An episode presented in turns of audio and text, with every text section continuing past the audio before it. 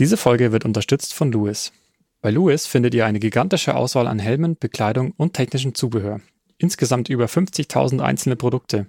Dazu gibt es immer wieder tolle Sonderangebote, die du auf keinen Fall verpassen solltest. Unser Tipp, mit dem Lewis E-Mail Newsletter behältst du den Überblick über alle Neuheiten, Aktionen und Sonderposten. Die Anmeldung dazu findest du ganz einfach auf www.lewis.de. Kurvendiskussion, der Motorrad-Podcast. Hallo liebe Hörerinnen und Hörer und willkommen zu Teil 2 der Motorenkunde.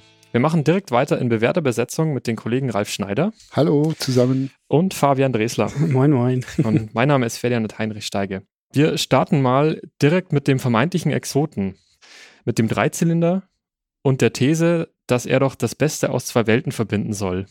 Würdet ihr dem zustimmen, Fabian? Ja, so grundsätzlich ist ein, ein Dreizylinder schon, schon viele Vorteile.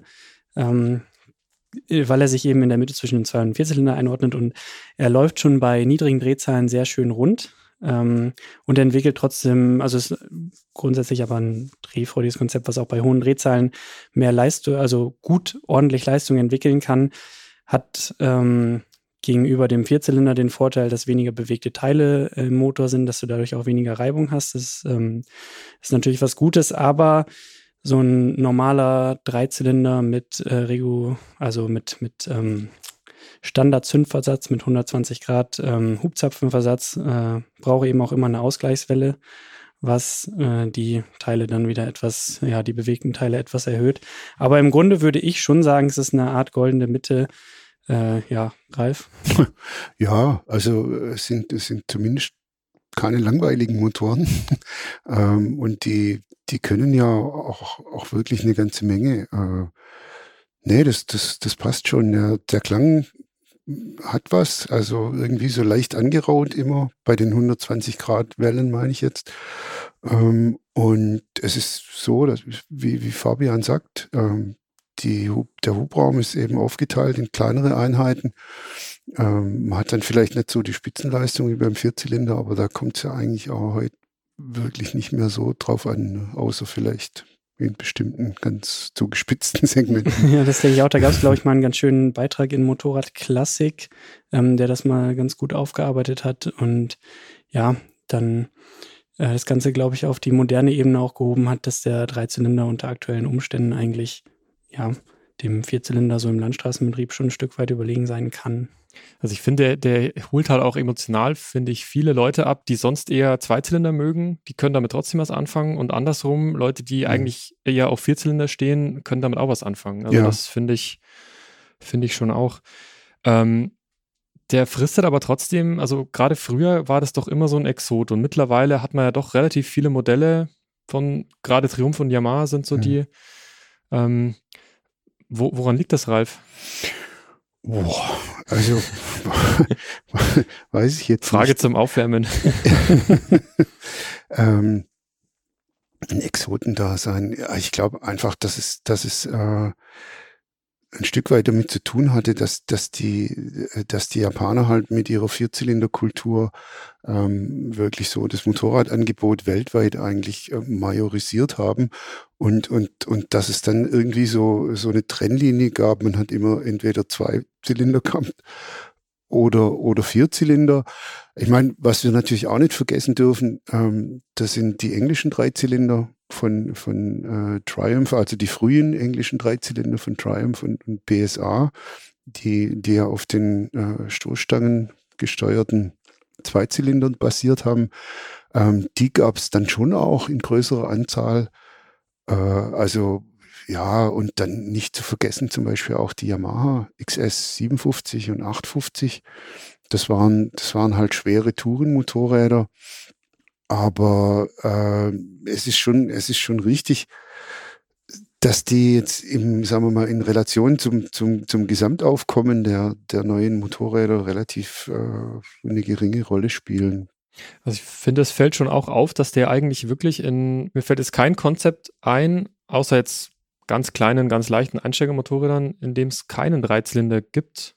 Wo, wo, also der funktioniert ja eigentlich überall. Also ja, ja, im Grunde schon im Autobereich heute übrigens modern. Gell? Also mhm. ähm, ja dann auch mit entsprechenden Massenstückzahlen und als Diesel und was weiß ich was alles, äh, das ist, das ist schon, schon verblüffend. Also da, ja, man müsste vielleicht wirklich mal einen Konstrukteur sich, sich holen, der, der heute irgendwie einen Automotor macht.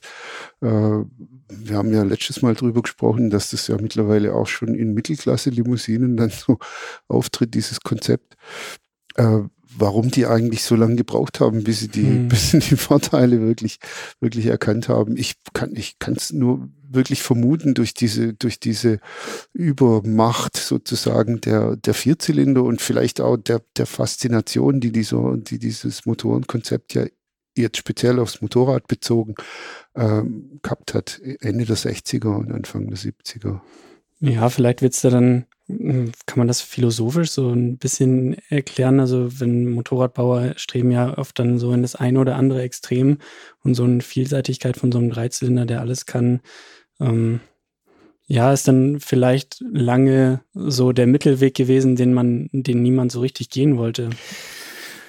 Ja, mir fällt übrigens noch ein, ein, ein, ein, ganz, ganz berühmter Dreizylinder ein, der äh, wahrscheinlich über seine ta tatsächlich zahlenmäßige Verbreitung, die minimal war, hinaus einen Irrsinnsruf äh, erlangt hat, ähm, nämlich diese MV Dreizylinder Grand Prix Motoren, die, glaub, boah, wann war das, glaub, 63, 64 hat man so den ersten 350er gemacht und hat dann äh, und hat dann so langsam aber sicher aufgebohrt äh, auf echte 500. Ich glaube, da gab es eine Zwischenstufe mit 420 Kubik. Äh, als man gemerkt hat, wie effizient das Zeug eigentlich funktioniert und, und dann gab's ja, dann gab's ja so diese legendären ähm, Duelle zwischen, zwischen Agostini auf der Dreizylinder MV und, und Mike Halewood auf der 5, 4, Vierzylinder 500er Honda, die äh, brutal viel stärker war, aber irgendwie dieses Handling nicht so hinkriegt hat ähm, wie die MV. Und, äh, und ich glaube, die meisten von seinen, wie viel hat er gewonnen von seinen Weltmeisterschaften, hat, hat Agostini auf so einem, auf so einem Dreizylinder äh, tatsächlich erreicht. Und, und mhm. erst dann so in, de, in der ersten Hälfte der 70er Jahre zeichnet sich dann so ungefähr nach zehn Jahren Grand Prix Rennsport so langsam aber sicher ab, dass das, dass das äh, in Sachen Spitzenleistung halt an die Grenze kam. Äh, ja, aber warum sie es dann nicht in Großserie gemacht haben oder jedenfalls nicht in dem Maß, keine Ahnung, echt nicht. Das ist dann nämlich, ja, das ist die Frage, auf die ich dann hinaus wollte, ja. Aber man muss ja auch sagen, so alle Dreizylinder, die es heute gibt am Markt, sind ja total geil. Also wenn man sich jetzt mal so ein, so ein, so ein äh, 800er MV anschaut oder sowas, was jetzt nochmal exotisch ist, aber das ist, das ist total großartig. Das ist, wäre furchtbar, wenn es diese Motoren nicht gäbe. Ja, ja. ja. Also das, ich glaube, man müsste irgendwie mehr mal forschen so äh, darüber, wie bestimmte Motorenkonzepte ähm, auf die Psyche der Fahrer wirken. Haben wir ja so ab und zu mal so ein bisschen gestreift, dieses Thema, aber so richtig einem was erzählen kann da eigentlich keiner. Aber offensichtlich ja, scheint es tatsächlich so zu sein, dass, dass so, so Dreizylinder-Konzepte irgendwas zum Schwingen bringen, mhm. irgendwas in Resonanz bringen in der Psyche. Ähm, Und wenn es nur da ist. was, was man als, als, als äh, aufregend im positiven Sinn empfindet. Ja, dann lasst uns doch mal gleich reinhören. Wie mhm. immer, wie immer bin ich gespannt, ob ihr das erratet. Also ich meine, die Hersteller äh, haben wir jetzt schon eingegrenzt, äh, Triumph Yamaha, MV Agusta. Mhm.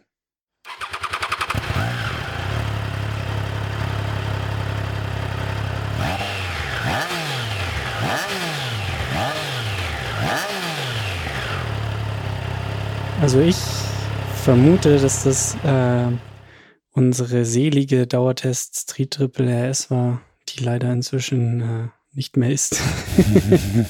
du meinst die, die zweite, die schon nicht mehr ist? Die zweite, die schon nicht mehr ist. Die zweite, die schon nicht ja. mehr ist.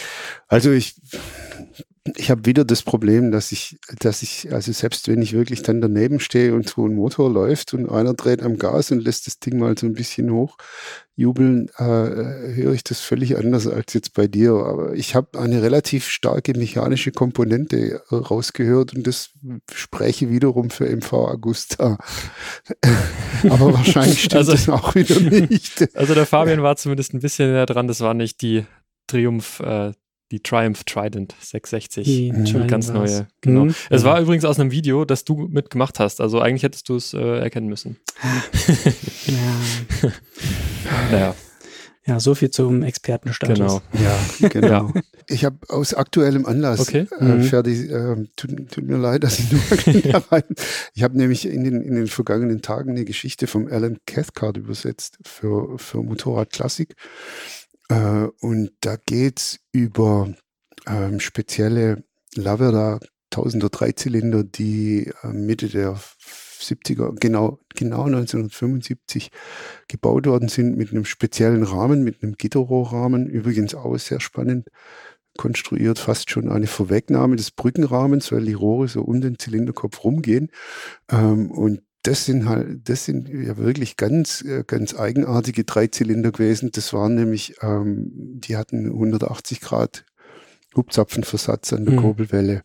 Ähm, also sprich, das sind die beiden äußeren äh, Kolben sind parallel auf und ab gelaufen und der mittlere lief dagegen. Und was, was ich sehr spannend fand an der, an der Geschichte vom Cathcart, beim vorletzten Rennen, das war der Bol d'Or, der damals in Le Mans stattfand, da hatten, war eine von den beiden Maschinen mit einem 120 Grad Hubzapfenversatz ausgestattet mit so einem Experimentalmotor. Und der muss wohl so fein vibriert haben, dass er die Fahrer psychisch äh, und physisch quasi ähm, an, an den Rand der Verzweiflung gebracht hat und vor allem hat er unheimlich viele Zündboxen zerschüttelt. Also so lange, bis sie dann nach zwölf Stunden ent, entnervt aufgegeben haben, während dann ausgerechnet dieser 180 Grad Kurbelversatz, Dreizylinder, der eigentlich viel robuster vibriert, äh, diese Probleme nicht gehabt hat. Und es hat tatsächlich wohl gedauert bis 1982, bis Lavada das richtige Wuchtverhältnis von dieser 120 Grad Welle raus hatte und, und dann in Serie ging damit, also so die letzten paar Baujahre. Da war es mit der Ausgleichswelle noch nicht so. Die hatten so keine richtig. Ausgleichswellen, mhm. nee, die Aber mussten irgendwie ohne. Ja, ich meine, konstruktionsmäßig ist es ja geschickt, eigentlich diese 180 Grad äh, Versatz zu machen, weil du die sekundären Massenmomente hebst du damit ja eigentlich auf. Ne? Also du hast ja keinen Kippmoment im Motor mehr, wenn die beiden äußeren Kolben parallel laufen und der innere auf und ab. Ja, aber, ja, aber das sind halt, sind halt eigentlich, das ist ja die doppelte Masse, die, jetzt mal angenommen, die Kolben bewegen die beiden äußeren bewegen sich Richtung OT. Ja, ja. Es ist ja die doppelte Masse, die in die eine Richtung strebt und, ja. und nur eine einfache, die in die andere strebt. Ja, Moment, jetzt habe ich, genau, es sind ähm, primäre Massenmomente, die du aufhebst, aber du hast Probleme mit sekundären Massenkräften, so rum dann haben wir es. Ja, und, ja. Und, und jetzt, äh, wenn wir nämlich jetzt in die ganz neue Zeit gehen, nochmal, jetzt hat Triumph bei dem Tiger 900 Motor ähm, eine Kurbelwelle gemacht mit, äh, mit wenn man es jetzt mal nach 0,90, 180 äh, Hubzapfenversatz und eine Zündfolge, also da zündet der einer, einer bei, sagen wir mal, 0 Grad, der andere bei 180 Grad, dann sind 270 Grad lang Pause, dann kommt der nächste und dann sind wieder 270 Grad Pause, bevor dann der erste wieder anfängt. Äh, und das ist, das ist auch, ich habe ich hab extra den Uli Bonsels heute Morgen nochmal angerufen und ihn gefragt, den Pressesprecher von Triumph. Ähm, es, es, es wird halt so ähnlich begründet quasi wie mit den, äh, wie, wie die, die, die Crossplane-Kurbelwellen von den äh, Yamaha Vierzylindern mhm. begründet werden. Also irgendwie hat es was mit Traktion zu tun. Also nicht irgendwie Seitenführungskraft, sondern wirklich Vortrieb aus der Kurve raus oder überhaupt. Und dann äh, wird immer wieder erwähnt, dass da der Fahrer irgendwie ah, das Hinterrad besser spürt beim Beschleunigen, äh, wenn es da ein bisschen mehr rumpelt. Es ist also äh, ein Phänomen. Ich wüsste wirklich gern drüber Bescheid, was da, was da wirklich abgeht in der, in der Psyche der Fahrer. Aber das nur jetzt nochmal zur Ergänzung ja. von, dass es, dass es dann halt auch wirklich ganz, ganz merkwürdige Dreizylinderkonstruktionen gab und auch Ja. noch gibt. Ja. Aber dann hast du jetzt ja schon die perfekte Brücke zum, zum Vierzylinder geschlagen, Ralf. Ja, da sind wir Ich- beim Crossplane. Ich würde mich mal direkt outen und einfach sagen, ich bin einer dieser Menschen, ich kann mit einem Vierzylinder nicht wirklich, ich werde mit dem nicht warm, deswegen mag ich den Dreizylinder umso mehr. Vierzylinder ist für mich einfach, ich mag diese Drehorgel-Charakteristik nicht unbedingt und Hat sie ja nicht, hat er ja nicht unbedingt. ja, Also, ich meine, dass das mit der Drehorgel-Charakteristik eigentlich in vielen, in den meisten Fällen das reine Vorurteil war. das kann gut sein, ja. Also, äh, ich meine, was ist denn bitte schön Drehorgel, wenn ich, wenn ich, äh, das war, das war eine Honda CBX 57.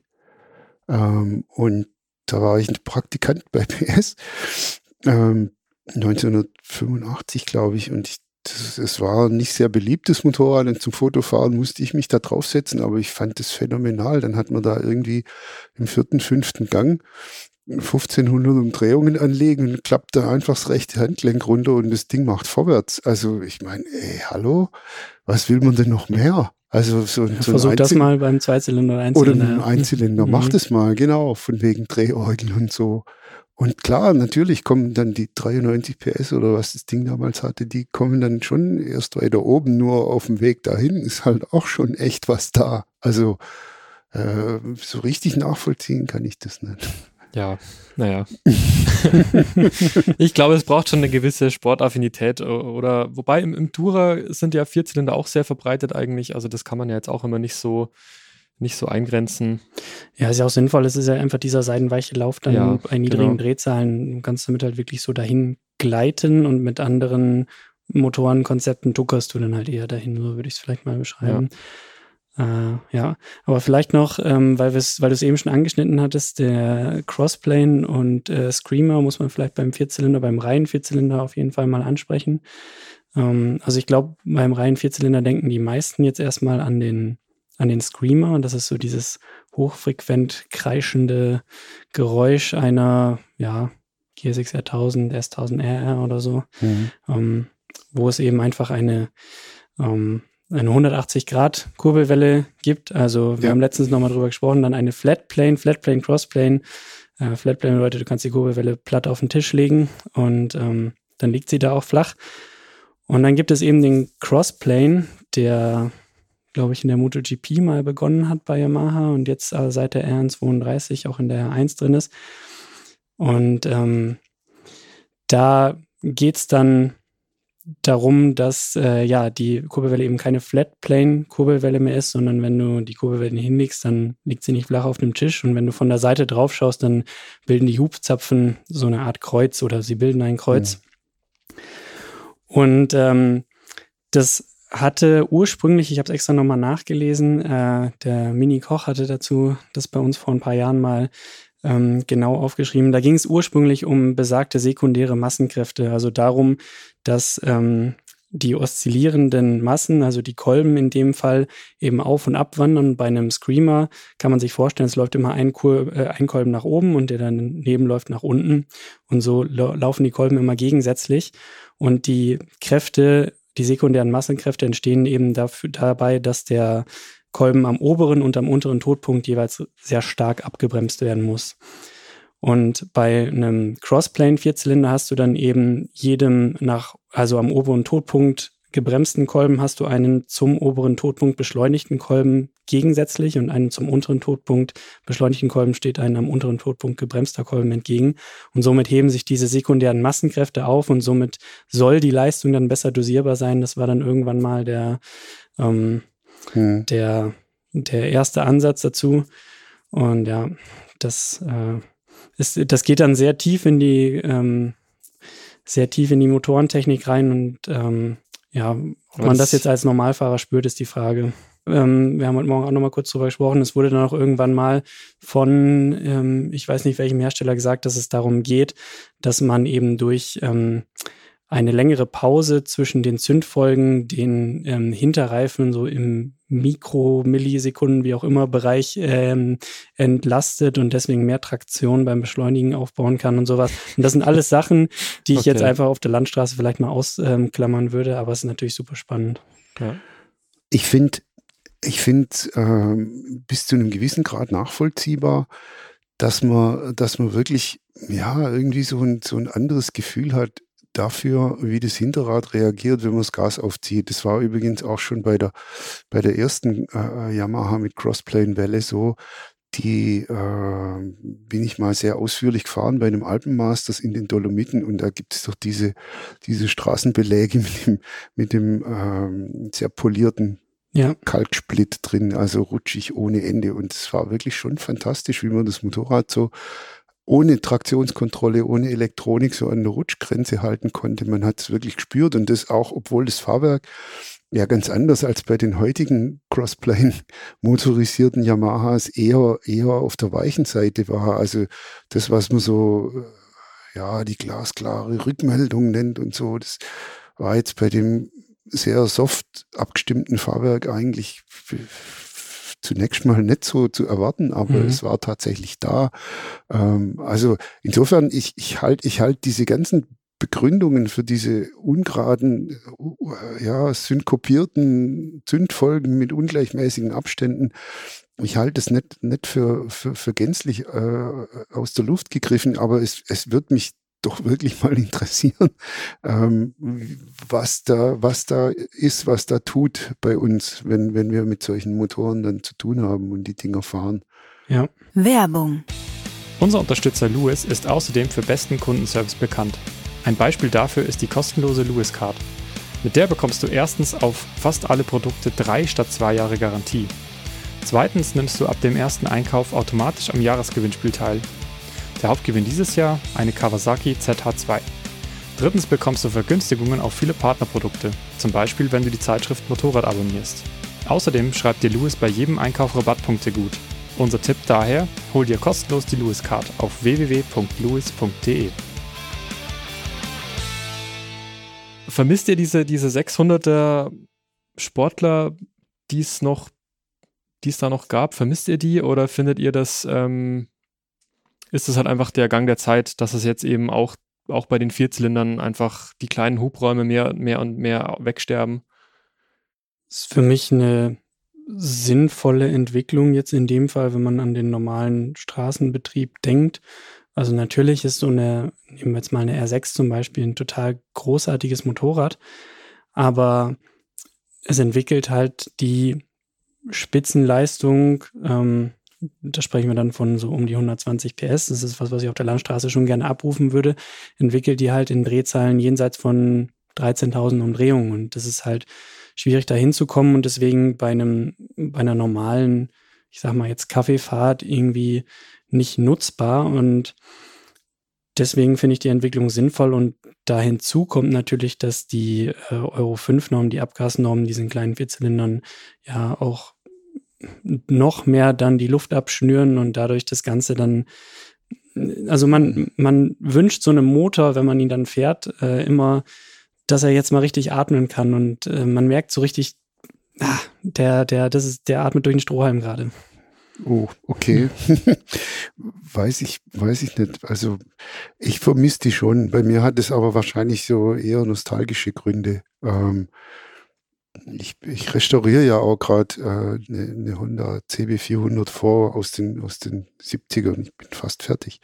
Äh, und, und von daher, ich mag diese kleinen Vierzylinder. Es, äh, es gab ja auch mal eine Zeit, als wir hier so die ZXR 400 hatten und, und dann grau importiert, zum Beispiel die kleine RC30, also die NC30 mit, mit einem V4.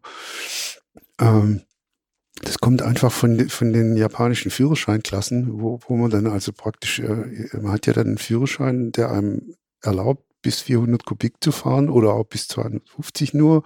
Und dann gibt's noch einen extra Führerschein drüber, äh, wo man dann auch die größeren Motoren fahren darf. Ähm, und deswegen hat halt, äh, haben halt die japanischen Hersteller eigentlich sehr, sehr aufwendige Motoren entwickelt, Vierzylinder mit, mit kleinen Hubräumen. Und das äh, fand ich schon faszinierend. Also heute, heute ist ja so, äh, du kriegst im Grunde alles und noch viel mehr. ähm, was dir eine, eine, eine ZXR 400 gegeben hat oder irgendwie äh, eine 600er, eine hochtourige, das kriegst du ja eigentlich alles mit einem 1000 Kubik, nur halt irgendwie mit noch viel mehr Leistung. Also die drehen ja auch schon 14 und darüber. Ähm, wenn es denn spannend ähm, oder wer sich eine, eine Panigale V4R leisten kann, der dreht auch mal gern 15.000. Boah, Wahnsinn, ne? Ähm, und äh, und, und halt in, in der Zeit, als, als ich noch ein bisschen jünger war, musste man wirklich solche kleinen Vierzylindermotoren fahren, um das mal zu erleben. Und mich persönlich hat das eigentlich auch immer ähm, sehr angesprochen. Also gerade mhm. wenn die Dinger schreien dann oben. Ja. Ähm, das ist auf der Rennstrecke, das, also das ist für mich auch Adrenalin pur. Also ich, ich, ich muss sagen, das kann ich nachvollziehen. Schon so ein Generationending, du hast da nochmal einen anderen Zugang zu. Ähm, ja. Ja, ich, ich hatte ja auch schon gesagt, das ist halt auch nicht ganz so mein, mein Genre so, deswegen, aber ich, ich stoße halt in der Gebrauchberatung immer, immer mal wieder drauf. Jetzt, jetzt gerade bin ich bei einer Suzuki GSR 750 und so aus der heutigen Sicht ist das halt einfach, da, da stolpert man erstmal über diese Hubraumangabe und dann Vierzylinder, aha, und mhm. Ja. Wobei mir gerade auch noch eingefallen ist, es gibt ja nach wie vor eine aktuelle ähm, CBR 650, 650 also ja. gibt es ja auch noch, also so ist es ja nicht, aber es gibt es die halt einfach nicht mehr in der, in der Masse, wie es es mal gab. Nein, das nein, ja gab es nicht. Genau. Ähm, dürfte ich äh, an der Stelle vielleicht auch mal eine Lanze brechen, äh, nochmal aus anderer Sicht für den ähm, für den rein Vierzylinder mit einer gleichmäßigen Zündfolge. Ähm, es, es, sind wirklich sehr kultivierte Motoren, sehr laufruhige Motoren und ich persönlich, ich mag das gern. Also ich muss, ich muss nicht verschüttelt werden, sozusagen. Ähm, was, was mir so unglaublich aufgefallen ist, als wir ähm, die letzte R1 im Dauertest hatten und ich glaube, das hat sich dann sogar überschnitten, ähm, die Fireblade ST77 also die bis einschließlich 19, 2019 vor, gebaut ja, wurde, genau, die Vorgängerin von der jetzigen. Ähm, da war es, da hatte ja die Yamaha den Crossplane-Motor und die Fireblade eben einen konventionell zündenden Motor, der jetzt auch kein Durchzugswunder gewesen ist, aber wenn man dann eben so im Stadtverkehr fährt, fahren muss, einfach um rauszukommen, wenn man draußen mal bei einem hohen Verkehrsaufkommen irgendwie mitschwimmen muss, dann war man mit der Yamaha in der Stadt im ersten Gang unterwegs und oftmals war es dann so, wenn man dachte, hey, das kann ich nicht machen, jetzt schalte ich in den zweiten, dann fing das Ding an zu rappeln, weil man halt dann doch, äh, wenn man hier aus dem Tal hochfährt, aus dem Kessel rausfährt, dann die eine oder andere sehr enge Kurve hat und dann sowieso die 40 kmh Begrenzung ja auch äh, da und, und da fährt man dann selbst mit so einem nicht besonders durchzugsstarken konventionell zündenden Motor mit einem zweiten, dritten, teilweise im vierten Gang bei Stadttempo rum oder schwimmt draußen im Verkehr mit bei 80 im sechsten und denkt sich nichts dabei. Das kann man mit diesen ungleichmäßig zündenden Motoren so nicht machen. Äh, auch, auch wenn man jetzt die Ducati Panigale V4 anguckt, die 90 Grad V-Motor haben, ähm, aber dann den Hubzapfenversatz so stellen, dass sie wirklich bum bum und dann kommt lang nichts und dann zünden die nächsten zwei. Äh, das ist, das geht bis dahin, dass wenn man an der Ampel anfährt, und man hat jetzt irgendwie das Pech, quasi ausgerechnet in einer dieser langen Zündpausen ein bisschen, die Kupplung ein bisschen weiter rauszulassen, dann steht das Ding einfach hin. Da, da fährt man an der Ampel los, als ob man irgendwie einen alten Zweitakter beschleunigen würde mit einem verhältnismäßig langen Kupplungsschleifen. Äh, ich halte das ehrlich gesagt nicht für sehr alltagstauglich und das machen, äh, das machen gleichmäßig zündende rein Vierzylinder eindeutig besser. Und jetzt muss man natürlich dann wissen, was man haben will. Also will man jetzt den, die absolute Rennstreckenperformance haben und nimmt dafür dann eben in Kauf, dass das äh, schwierig und, und bisweilen halt von der Laufkultur her ein bisschen unkomfortionös ist im Alltag oder, oder sagt man, ich fahre eigentlich 90 Prozent meiner Strecken im normalen Verkehr und dann nehme ich doch dann lieber so in ja, Anführungszeichen Langweiler. Ducati würde das immer mit äh, Emotione äh, begründen. aber vielleicht auch zur Rennstreckenperformance. Also die Superbike WM wird ja seit Jahren von einem Screamer Vierzylinder dominiert, also mhm. ganz so schlecht kann das Konzept jetzt nicht sein. Ne? Nee, auch der, das mhm. kommt noch erschwerend hinzu. um das äh, rein Vierzylinder-Kapitel auch noch abzuschließen, schauen wir jetzt aber erstmal, was ihr dazu sagt.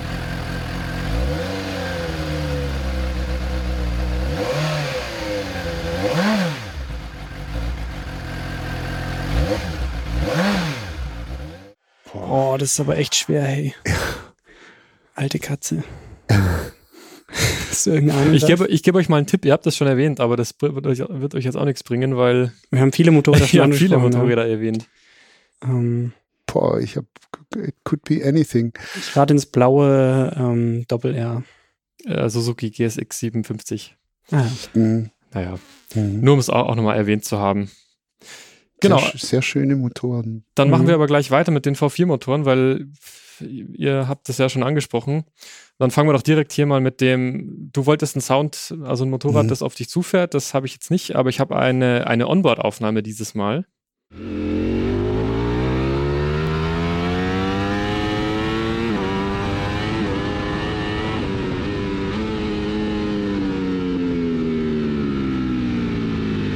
Das könnte jetzt eine Ducati V4 sein. Könnte auch. Hm, ja, könnte auch. Ich, ja, also ein Aprilia V4 klingt, glaube ich, voluminöser ein bisschen. Also was man, was, was sogar ich auf jeden Fall höre schon mal, ist, dass es eben ein V4 ist und kein Reinvierer. Das hört man schon mal und genau. Es ist die V4 Panigale mhm. gewesen. Mhm. Ja. Das dann übrigens auch in Drehzahlbereichen, wo das Ding dann auch Sinn macht. Also ja, man, sprich, hat, man hat da öfters mal die 15 auch gesehen auf dem Display. Genau, ja. genau. Äh, und das ist halt, das ist halt dann wirklich die Frage, wie, wie oft kann ich mich in diesen Drehzahlbereichen aufhalten, wenn mir mein Führerschein lieb ist. Ich vermute niemals, weil wie lang ist der erste Gang von so einer V4 übersetzt?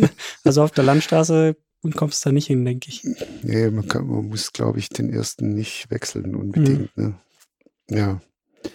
Aber das ist ja, es gab doch auch die, die Honda VFR und es gab doch auch den V4-Motor in Honda Tourenmotorrädern. Also es ist jetzt nicht nur ein Rennsportkonzept. Nein. Gibt es aber nicht mehr, oder? Ja, nicht mehr. Die haben sie, glaube ich, jetzt die 800er gestrichen. Ja. Und die 1200er war sowieso nur mhm. relativ kurz im Programm.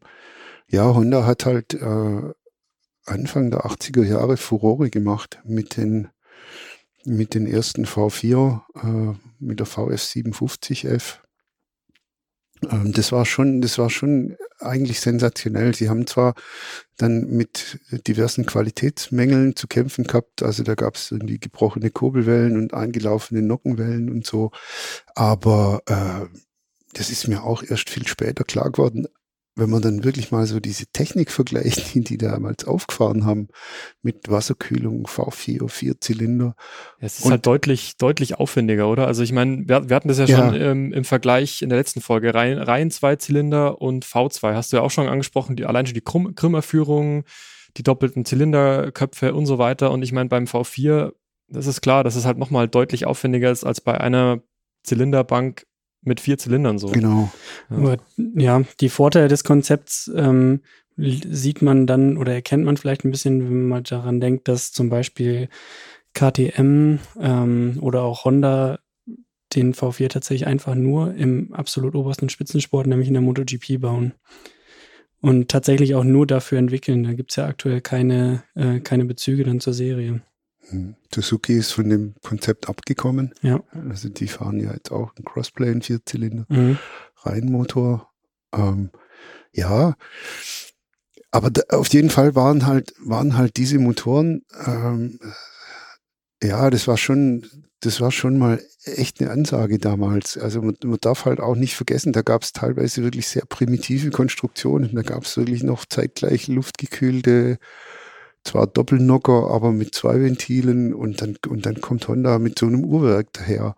Äh, und die, die Qualitätsmängel, die hat man ja dann auch mit einer Entschiedenheit äh, behoben, die, die ja wirklich den, den, den Ruf der VF 57F, also nicht der RC30, sondern dem zivilen Ableger davon, äh, bis heute noch äh, einen Glanz verliehen hat. Also es ist auch so, wirklich, äh, man kann so ein Motorrad, glaube ich, wenn man das heute mit 50.000 Kilometer angeboten kriegt, bedenkenlos kaufen, weil das wahrscheinlich fürs drei- und Vierfache noch gut ist. Also wir haben ja einen Kollegen von AMS, den Uli Baumann, der hat mal eine der hat eine VF äh, 57F RC30 Typ 2 sozusagen gekauft nach einem Dauertest.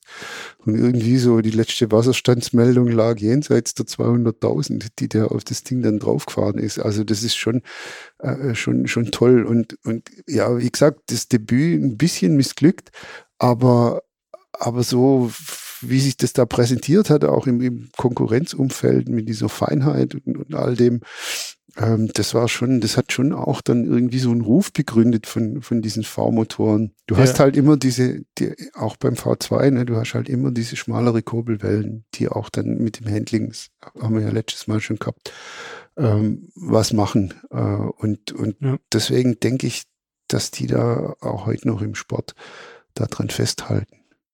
Ja, von einem recht speziellen Einsatzzweck kommen wir jetzt mal zu einem etwas breiterem Einsatzzweck, nämlich zu den Sechszylindern. Hm.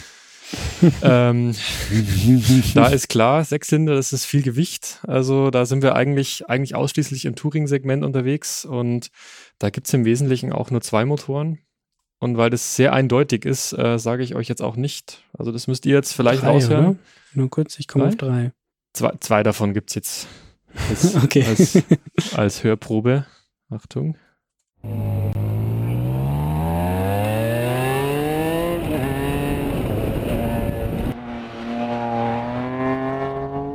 Mhm.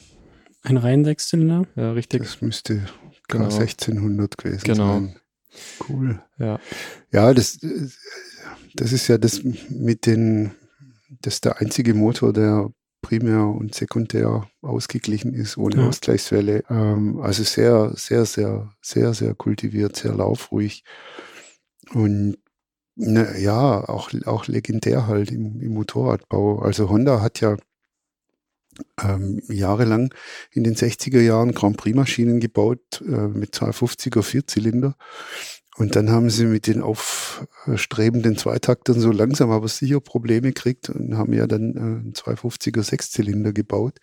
Gibt es übrigens ein tolles Video, äh, je nachdem welche Fassung geht es, glaube ich, so zwischen einer Dreiviertelstunde und eineinhalb Stunden, kann man auf YouTube angucken. Ähm, RC 166 Assembly Work, und da hat, hat man dann tatsächlich äh, in japanisches Fernsehstudio zwei Mechaniker eingeladen. Die haben dann so eine 250er Sechszylinder Grand Prix Maschine erstmal laufen lassen im Studio. Eine herrliche Szene, als das Ding dann endlich ansprang und sich plötzlich alle die Hände an die Ohren geklatscht haben, weil es so schmerzhaft mhm. laut war. Und dann sind die echt hergegangen und haben vor laufender Kamera und immer wieder eben zu bestimmten Dingen gefragt von so einer Art äh, äh, wie soll ich sagen, geschworenen Podium und von der Moderatorin haben die das Ding auseinanderbaut. Ähm, ein, ein wirklich äh, ein Uhrwerk, echt. Also ein Sechszylinder, vier Ventiler, 250er Motor Wahnsinn. mit irgendwelchen Kölbchen, die äh, so, so wunderbar klein sind. Und, und damit hat es ja Mike Hellwood, glaube ich, in einem Jahr geschafft, tatsächlich alle 250, 250er Läufe der WM zu gewinnen. Und, und daher, daher äh, hat es auch im Motorradbau, glaube ich, so diesen Ruf wie Donnerhall. Ähm, ja, war ja, schon, die, schon schön. Die Benelli, die Benelli Say gab es ja dann noch so. Ja. Die ist mir auch noch so ein Begriff. Ja. Die ja sehr, ja, da sieht man das ja direkt, wie breit der auch baut. Bei den, bei den BMWs ist er ja relativ, relativ gut versteckt eigentlich hinter der Verkleidung. Mhm. Also die, äh, die, die Benelli Say äh, ist, ist auch echt eine spannende Maschine. Ähm, die baut zwar sehr breit, aber die hat eine sehr sportliche Charakteristik, vor allem die 57er, die erste. Äh, die war auch nicht ganz so breit wie die 900er. Bei der 900er hat man dann wirklich die Lichtmaschine in, ins Kurbelwellenende gelegt, während es bei der 57er noch hinter Zylinderbank war, das Elektrizitätswerk sozusagen. Ähm, und, und dadurch war, war also die 57er wirklich schmaler, ich glaube auch leichter und vor allem von der Charakteristik her wirklich sportlicher. Also da sieht man dann auch wieder, es, es kommt nicht nur auf die Konfiguration an, äh, sondern eben auch so ein Stück weit auf die Auslegung. Also ich ist noch nicht so lange her, da durfte ich sowas fahren. Das hat mir wirklich großen Spaß gemacht. ähm, beneide ich unseren ehemaligen Chefredakteur, den Mike Michael Pfeiffer, der so eine 57C bei sich in der Garage stehen hat und hm, Hätte ich auch gern, ja. ja. Mhm. ja. Was mich mal interessieren würde, ist, was bei so einem Sechszylinder jetzt aktuell von BMW ähm, ein Service kostet, wenn du da einmal alle Zündkerzen durchwechseln musst und so weiter. Boah. ich glaube, das ist eine große Operation. Das, ja, ich glaube, das können sich aber die Leute, die sowas fahren, dann halt auch leisten. Auch das ja. ist wieder das. Teuer ist auch ein gutes Stichwort für die Goldwing, die ja einzig hm. aktuelle andere Sechszylinder dann eigentlich ist so. Und ähm, mit einem Sechszylinder Boxer da hören wir auch noch mal ganz kurz rein.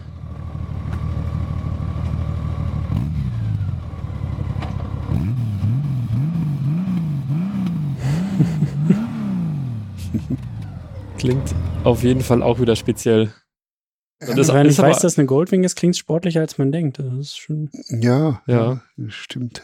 Aber, aber passt halt auch einfach zu dem, zu dem Motorrad so. Das nee, das, das, das ist schon, schon auch ein Erlebnis. Also der Motor, der geht ja auch. Also wirklich wie Sahne. Ja. Das war, war schon, also es ist nicht mein, es ist nicht mein Fall, also solche, solche Riesentanker auf zwei Rädern, aber, aber das war sehr speziell und sehr interessant und auch durchaus faszinierend, mit dem Ding zu fahren. Ja, ähm, ich wollte zu dem BMW Sechszylinder noch was sagen. In der Produktion kostet dieser Motor weniger als die K1300 Vierzylinder. Mhm. Der ist wirklich sehr schlicht aufgebaut eigentlich. Also jetzt mal abgesehen von, von diesen zwei Zylindern mehr, aber er hat nicht, er hat nicht diese, diese aufwendigen Schlepphebel zur Ventilbetätigung wie die K1300 Vierzylinder. Sie hatten äh, angefangen ja beim K1200 Motor, ähm, sondern es ist, es ist über Tassenstößel betätigt, die Ventile was man in dem Drehzahlbereich ja absolut verantworten kann und noch in viel höheren Drehzahlbereichen. Ähm, und es ist tatsächlich so, dass also BMW in der Produktion mit diesem Motor Geld spart gegenüber dem vorigen Konzept. Und Spannend, trotz, das wusste ich nicht. Ja, mhm. und, und trotzdem hat man eben diesen, diesen äh, exklusiven Flair ja. des Sechszylinders. Das ähm, ist eigentlich ein ganz, ganz guter Punkt. Äh, auch, auch Fabian, dass du gerade eben gefragt hast mit, ähm, mit Wartungskosten. Ähm, das war so ein bisschen ja auch der Anlass für diese, für diese Podcast-Reihe, dass wir eben so ein paar Hörerfragen eben auch aufgreifen. Und ein paar Fragen waren auch so Unterschiede bei der Zuverlässigkeit, ähm, beim Verbrauch, bei der Wartung. Das haben wir jetzt auch in der letzten Folge noch rausgelassen. Ähm, es, es wird ja oft so gesagt, äh, ein Vierzylinder mit sechsstelliger Laufleistung kein Problem und bei einem mhm. Einzylinder, oh je, wenn er mehr als 50.000 mhm. Kilometer hat. Ähm, mein Eindruck ist, dass das heutzutage eigentlich immer sehr auf den Einzelfall ankommt, aber dass bei regelmäßiger Wartung, regelmäßiger Pflege und so weiter, dass eigentlich alle Motoren durchweg. Ja, also dazu, ich habe. Ähm, Zum, also zumindest bis 100.000 Kilometer, mhm. da kann man vielleicht sagen, okay, da trennt sich vielleicht schon die Spreu vom Weizen, aber da kommt es einfach so drauf an, wie wurde mit dem, also Warmfahren, Kaltfahren, wie wurde der, der Motor gepflegt, dass das eigentlich viel entscheidender mhm. ist als die grundsätzliche Konstruktion. Ja, es geht da, glaube ich, auch generell sehr stark eben um die Belastung der einzelnen Komponenten. Also man kann sich vorstellen, dass so ein Einzylinder einfach Kolben und Pleuel anders belastet als so ein Vierzylinder, wo die Bauteile kleiner sind und generell einer geringeren Belastung ausgesetzt sind.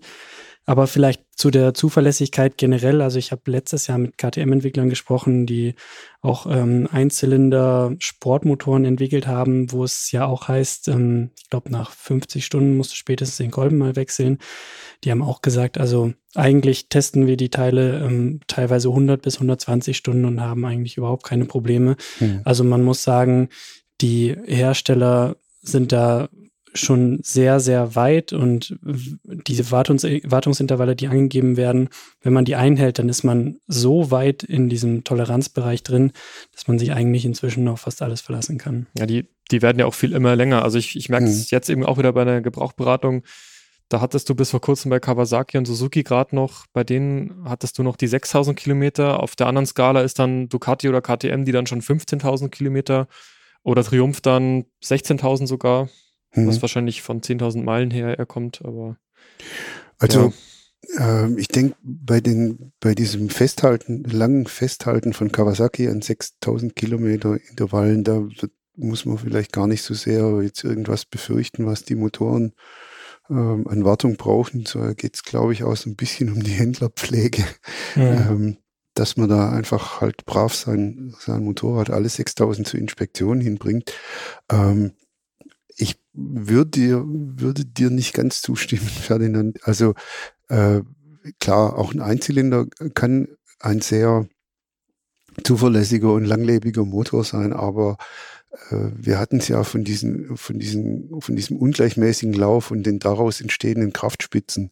Äh, und das ist, bringt per se einfach eine höhere Grundbelastung mit sich. Und dann denke ich, gibt's gibt's da so einen Bereich, wo sich, wo sich quasi die Belastungen, die durch hohe Drehzahlen und sportliche Fahrweise entstehen und die Belastungen, die durch niedertourige Fahrweise entstehen, sozusagen schneiden. Und das ist dann der Bereich, wo so ein Motor optimalerweise bewegt werden sollte. Also nicht zu hochtourig mit Dauervollgas auf der Autobahn, aber auch nicht so, dass er permanent auf seine Kette einhackt. Äh, sowohl die Sekundärkette als auch die, die Steuerkette zum Nockenwellenantrieb. Ähm, weil, weil das nämlich dann tatsächlich sich wirklich negativ auswirkt. Äh, man kann das dann auch sehen, zum Beispiel an Pleuellagern, die äh, verschlissen sind oder Kurbelwellenlagern, die verschlissen sind, vor allem eben auf der Kettenseite. Man kann es auch daran sehen, dass, äh, dass Ketten oftmals bei einem starken Vierzylinder viel, viel länger halten als bei einem 50 PS Einzylinder, einfach nur wegen dieses Hackens. Also äh, na, das, man das, muss schon sinnvoll damit umgehen auch. Du hast es ja, du ja, hast es also ja wirklich gesagt, aber der Bereich, der Bereich, in dem, in dem sinnvoll stattfindet, der ist, denke ich, beim Einzylinder-Bauart bedingt halt einfach ein bisschen Recht schmaler schmal, ja. ähm, als bei einem, als bei einem Mehrzylinder. Das ist klar, aber ich meine jetzt, meint jetzt eher so, also ich wollte jetzt eher auf diesen, auf diesen Bereich drauf hinaus, in dem die meisten Motorräder dann halt gefahren werden. Also das ist jetzt halt heute, wenn ich jetzt einen Einzylinder sehe in der Gebrauchbörse mit 40.000 Kilometern, dass ich mir da jetzt vielleicht nicht unbedingt Sorgen machen muss, oh je, hat der noch den ersten Kolben so. Mhm. Und mhm. genau. Naja, und ähm, Wartung ist ja auch so, die, die, da kommt halt einfach auf die Konstruktion drauf an. Das, das hatten wir auch schon in der, in der letzten Folge eben. Wie ist der Motor aufgebaut und dass eben ein V-Motor bisschen mehr Aufwand braucht oder dass ein Boxer natürlich etwas leichter zugänglicher ist, liegt einfach in der Natur der Sache. Mhm. Ja, ganz schlimmes Beispiel war da früher als erste Motorrad, die ich gefahren bin, von meinem Opa damals die Honda NTV 650. Ein Zweizylinder, eigentlich günstiges Motorrad. Ähm, Gab es dann auch, wie nannte sich denn noch, Rivera oder sowas? Äh, hm. Egal. Auf jeden Fall ein V2-Zylinder mit Doppelzündung. Und äh, das war ein günstiges Motorrad, aber eine absolute Katastrophe im Service, weil du das halbe Moped mhm. auseinandernehmen musst, um diese zwei hinteren Zündkerzen da zu tauschen. Ja, aber das kann schon, das kann schon mittlerweile wirklich eigentlich bei jedem. Mhm. Also äh, bei vollverkleideten Motorrädern, glaube ich, da entfällt ein großer Teil der Inspektionskosten wirklich darauf, dass man sich erstmal da hinschraubt, äh, wo es dann irgendwas zu warten gibt. Mhm. Ähm, also sei es Ventilspiel kontrollieren oder Zündkerzen wechseln oder so. Das ist nämlich alles ähm, ziemlich eingebaut. Also äh, da denke ich, dass da wirklich mittlerweile die Art und Weise entscheidend ist, wie so ein, wie so ein Motor ins Gesamtkonzept integriert wird. Und das hat sich halt eigentlich immer mehr verkompliziert, äh, je ausgefeilter diese, diese Computer-Aided-Design-Konstruktionen wurden, wo man dann halt wirklich am, am Computer irgendwelche Teile schaffen kann, ähm, die dann mit, mit einer ganz bestimmten Choreo Choreografie ein- und wieder ausgebaut werden können nur. Ähm, aber es passt halt alles dann saugend und der Platz ist optimal ausgenutzt und man kann mhm. da irgendwelche Multifunktionsteile machen, die irgendwas abdecken, gleichzeitig noch eine Hupe halten und irgendeinen Elektroanschluss und was weiß ich was alles. Also äh, da das, das hat aber dann, das hat aber dann wirklich den, den Nachteil, dass wenn man es mal wirklich auseinanderrupfen muss, dann wird's, dann wird's hektisch und dann ist es eigentlich fast schon wurscht, ob ich bei einer K1600 zwei Zündkerzen mehr rausschrauben muss, um sie zu wechseln oder, oder nicht. Ne? Ja. Also so, mhm. so würde ich das ja. irgendwie empfinden. Was ich noch ganz äh, spannend finde, ist auch, ähm, dass der Verbrauch, also Verbrauch ist ja so eines der Sachen, auf die man dann doch immer schaut, gerade in so Vergleichstests mhm. vielleicht auch. Und ich finde es echt spannend, dass, dass mittlerweile auch die Zweizylinder, aber auch die Dreizylinder, dass die teilweise so sparsam sind, die modernen. Also, dass du da eigentlich normalerweise bei einer normalen, sparsam gefahrenen Landstraßenrunde eigentlich fast immer eine 4 vorm Komma schon hast. Mhm. Dass Einzylinder aber im Gegenzug kaum trotzdem bei drei Litern irgendwas stehen bleiben, also selten unter drei Liter zu fahren sind und auch Vierzylinder manchmal vier, fünf Liter schaffen. Mhm, sicherlich. Also ich meine, mehr geht natürlich immer, aber ich weiß nicht, waren das, waren das mhm. früher, waren das größere Differenzen, Ralf, oder? Äh, also früher hatte man halt vor allem den, den Effekt, dass man bei den luftkühlten Motoren eigentlich viel, viel mehr äh, auf die sogenannte Innenkühlung setzen musste. Das heißt, man hat den Motoren eigentlich wesentlich mehr Sprit gegeben, als sie verbrennen konnten. Ähm, einfach deshalb, damit die die Verdunstung des unverbrannten Benzinanteils den Kolben gekühlt hat. Äh, und da hat sich dann eben viel getan, also mit, mit, mit Wasserkühlung sowieso, aber auch äh, mit dem, was wir heute sogar mit Wasserkühlung kombiniert, dass man halt die Kolben praktisch von unten anspritzt mit Öl, um dadurch äh, in der heißesten Zone, aus der heißesten Zone die, die, die Wärme ein bisschen besser abführen zu können. Und je perfekter sowas funktioniert, ich habe ich hab erst vor kurzem gehört, dass man jetzt mittlerweile anfängt, äh, Kolben aus dem 3D-Drucker zu machen und zwar deswegen, weil man die dann, was man unter normalen äh, Fertigungsmethoden nicht hinkriegt, weil man die dann mit einem umlaufenden Kühlkanal äh, ausstatten kann, äh, um, um praktisch dann diese heiße, sehr kritische Zone äh, am Kolbenboden zu, so zu kühlen. Und je, je besser man das hinkriegt, äh, desto mehr kann man eigentlich äh, darauf verzichten, jetzt die, die Motoren zu überfetten äh, zugunsten der Innenkühlung. Und das wirkt sich natürlich auf die Effizienz aus und auf den Verbrauch. Das ist ganz interessant, das ist ja tatsächlich, was du gerade gesagt hast, ja was, was man riechen kann. Also wenn man ein altes Motorrad mhm. laufen lässt, dann, dann riecht man diesen unverbrannten Kraftstoff, ja. Und das ist ja was, was seit Jahren jetzt total verschwunden ist. Ja. Und ähm, ich glaube auch nochmal daran anschließend, ähm, die, ähm, die neuen Regularien, was jetzt Abgaswerte und sowas angeht, machen ja keine Unterschiede, wie viel Zylinder dieser Motor jetzt hat. Und ähm, deswegen muss der Motor maximal effizient arbeiten. Und um diesen Bereich reinzukommen, müssen die, ja, gibt es eben keinen Unterschied. Der Vierzylinder kriegt dann nicht mehr als der Dreizylinder, nur anders verteilt. Mhm. Genau, ja, damit hätten wir eigentlich die, die wichtigsten. Ich meine, es gibt natürlich immer noch Exoten. Es gab bestimmt auch mal irgendeinen Wankelmotor im ja, Motorrad und, ja, und den VR6 von Horex und den finde ich hier absolut un unterrepräsentiert. Das ist ein grandioser Motor. Ja. Ähm, ja. Ich habe noch äh, einen kleinen Rausschmeißer vorbereitet, ähm, weil das passt jetzt zeitlich und auch inhaltlich nicht mehr ganz in diese Folge, aber werden wir vielleicht nochmal wann anders eine eigene Folge dazu machen.